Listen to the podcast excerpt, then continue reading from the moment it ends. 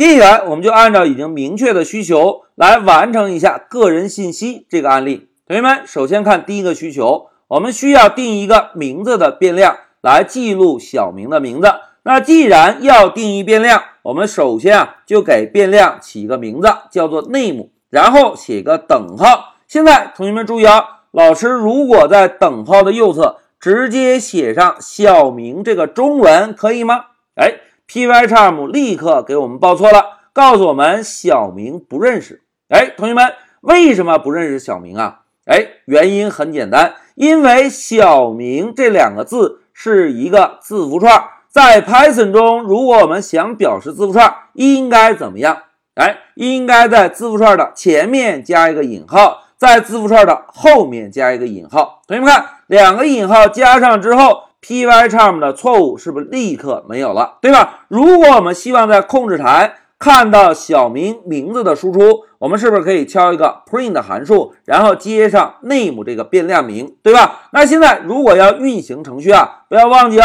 第一次运行，我们需要通过右键菜单来运行。来，大家看，小明的名字已经在控制台输出了。那接下来，老师啊就在第九行打一个断点，然后利用调试工具来确认一下 name 这个变量中保存的数据是一个什么类型的。同学们注意啊，老师点击调试，好。断点停在了第九行，那现在关键时刻到了，老师啊要摁一个热键 F 八，注意看 F 八，哎，F 八执行之后，现在大家看一下控制台是不是多了一个 name 的变量？同时注意注意注意，在小明明的左侧有一个什么？哎，有个 str，这个 str 啊就表示 name 这个变量中保存的数据。是一个字符串类型，也就是 str。哎，这个是在控制台看到的内容。但是，但是，但是，同学们看，现在我们编写的代码有指定具体的类型吗？哎，并没有，对吧？我们只是简单的写了一个 name 等于小明，是不是就 OK 了？那 Python 的解释器又是怎么样知道 name 这个变量中保存的内容是一个字符串呢？哎，现在关键点到了，同学们注意啊，在 Python 中啊，定义变量时是不需要指定变量的类型的，我们只需要一个单纯的赋值语句就可以。那变量中保存的数据类型又是怎么样获得的呢？哎，关键点就到了，同学们看啊，在运行的时候，Python 解释器会根据赋值语句。等号右侧的数据，注意啊，解释器会根据等号右侧的数据自动推导。注意啊，是这个推导啊，出也就是推断出变量中保存数据的准确类型。哎，同学们看一下啊，在 Python 中啊，我们定义变量时是不需要指定类型的，而在运行的时候呢？Python 的解释器会根据我们赋值语句等号右侧所填写的数据类型，自动推导出变量中保存的准确类型。因此啊，我们在开发的时候呢，只需要写个 name 等于小明就可以。好，现在第一个变量定义完成，我们呢再看第二个需求，年龄等于十八。那现在老师啊就在第十二行下方。再增加一个代码，然后呢，写个 age 等于十八。好，写完之后，我们是不是希望同样通过单步执行的方式来调试，对吧？那现在老师啊，就点击控制台左侧这里有一个箭头，先让程序执行完成。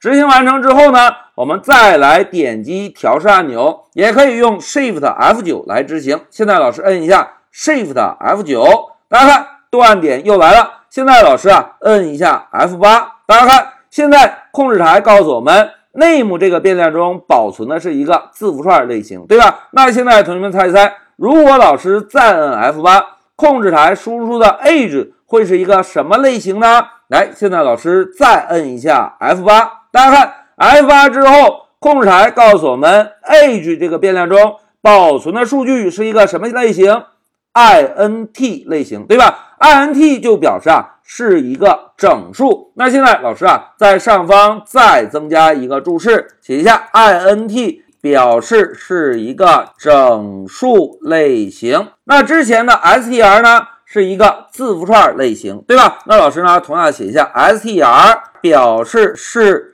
一个字符串类型。好。这两个变量我们定义完成之后，再看一下第三个需求，定义一个变量，记录小明的性别是男生。注意，老师在是上格外强调了一下，小明是男生。那如果小明不是男生呢？是不是就是一个女生了？哎，同学们，这个变量类型啊，是我们之前没有接触过的。那现在同学们注意，老师啊，把光标放在第十六行。现在来定一个变量，gender 等于，哎，同学们，关键点到了，小明是一个男生，对吧？那应该怎么写呢？注意看，老师敲一个 t r u e，哎，true。大家看，写完之后是不是一个深蓝色的字体，对吧？true 呢就表示是的意思，哎，老师呢在后面加一个注释，写一个是，哎，就表示小明是一个男生。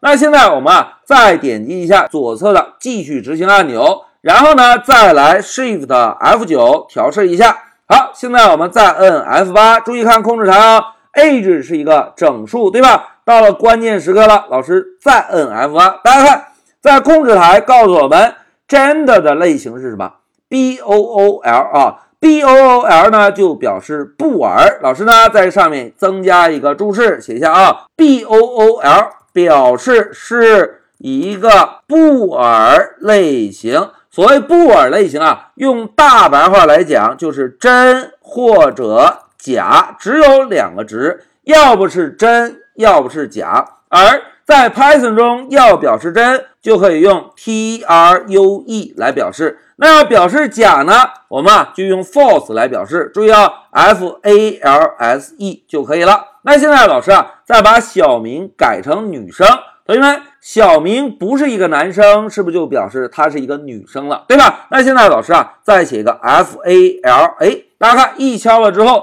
后面就有一个智能提示了，对吧？现在老师啊，把后面的注释也改一下，现在呢，不是一个男生，就表示是女生了。好，我们先摁一下 f 九，再摁一下 shift f 九，哎，断点来了，我们呢单步走，单步走。再单步走，大家看，现在小明是不是不是一个男生了，就是一个女生？好，第三个变量我们定义完成之后，再看一下需求，接下来是不是就是身高和体重，对吧？那么我们先来定一下身高，老师呢写一个 height 等于身高呢是一米七五，来，我们 F 九再 Shift F 九，好，断进来了，老师摁一下 F 八 F 八 F 八，哎。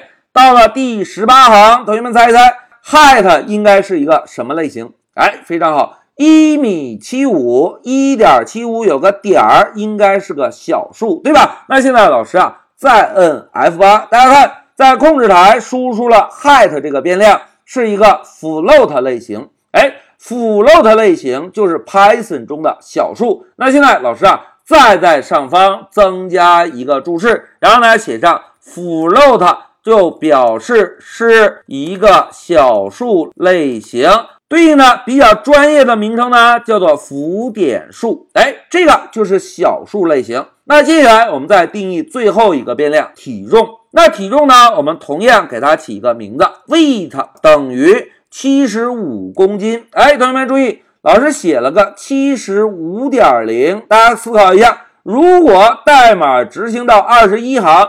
weight 是小数还是整数？哎，应该是小数，对吧？那现在老师啊，把第十三行的断点去掉。注意啊，老师现在摁一下 F 九，再摁一下 Shift F 九。好，断点来了，我们直接摁 F 八，看看 weight 这个变量的类型。来，F 八，大家看控制台中 weight 是一个什么类型？哎，是一个小数，对吧？那现在关键点到了，同学们，老师如果把这个点零删掉。我们再运行程序，weight 是小数还是整数？哎，非常好，没有小数点儿，当然是整数啦。来，我们再运行确认一下，Shift F 九，哎，来了，直接摁 F 八，大家看，weight 现在是不是就变成了 int？好，演示到这里，我们就把个人信息这个案例给大家基本上完成了。同学们。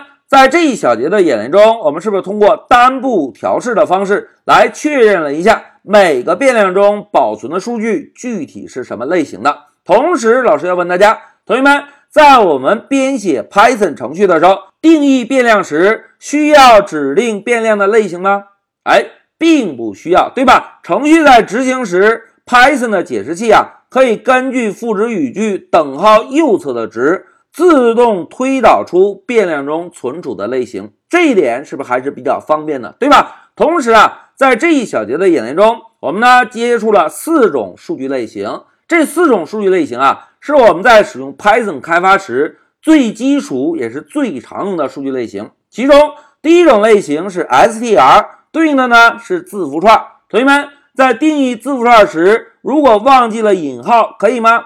哎，不可以，字符串必须要有引号引起来，对吧？那我们接触的第二种类型呢是布尔类型。布尔类型只有两个值，真和假。真呢对应的是 true。假呢对应的是 false，对吧？而第三种类型呢是一个整数，整数就是没有小数部分的数字，而有小数的呢，在 Python 中叫做浮点数。哎，在这一小节中，我们就接触了这四种类型。同时呢，通过演练，相信同学们已经有了印象了。在定义变量的时候，是不需要指定数据类型的。但是不同的数据，它的类型相同吗？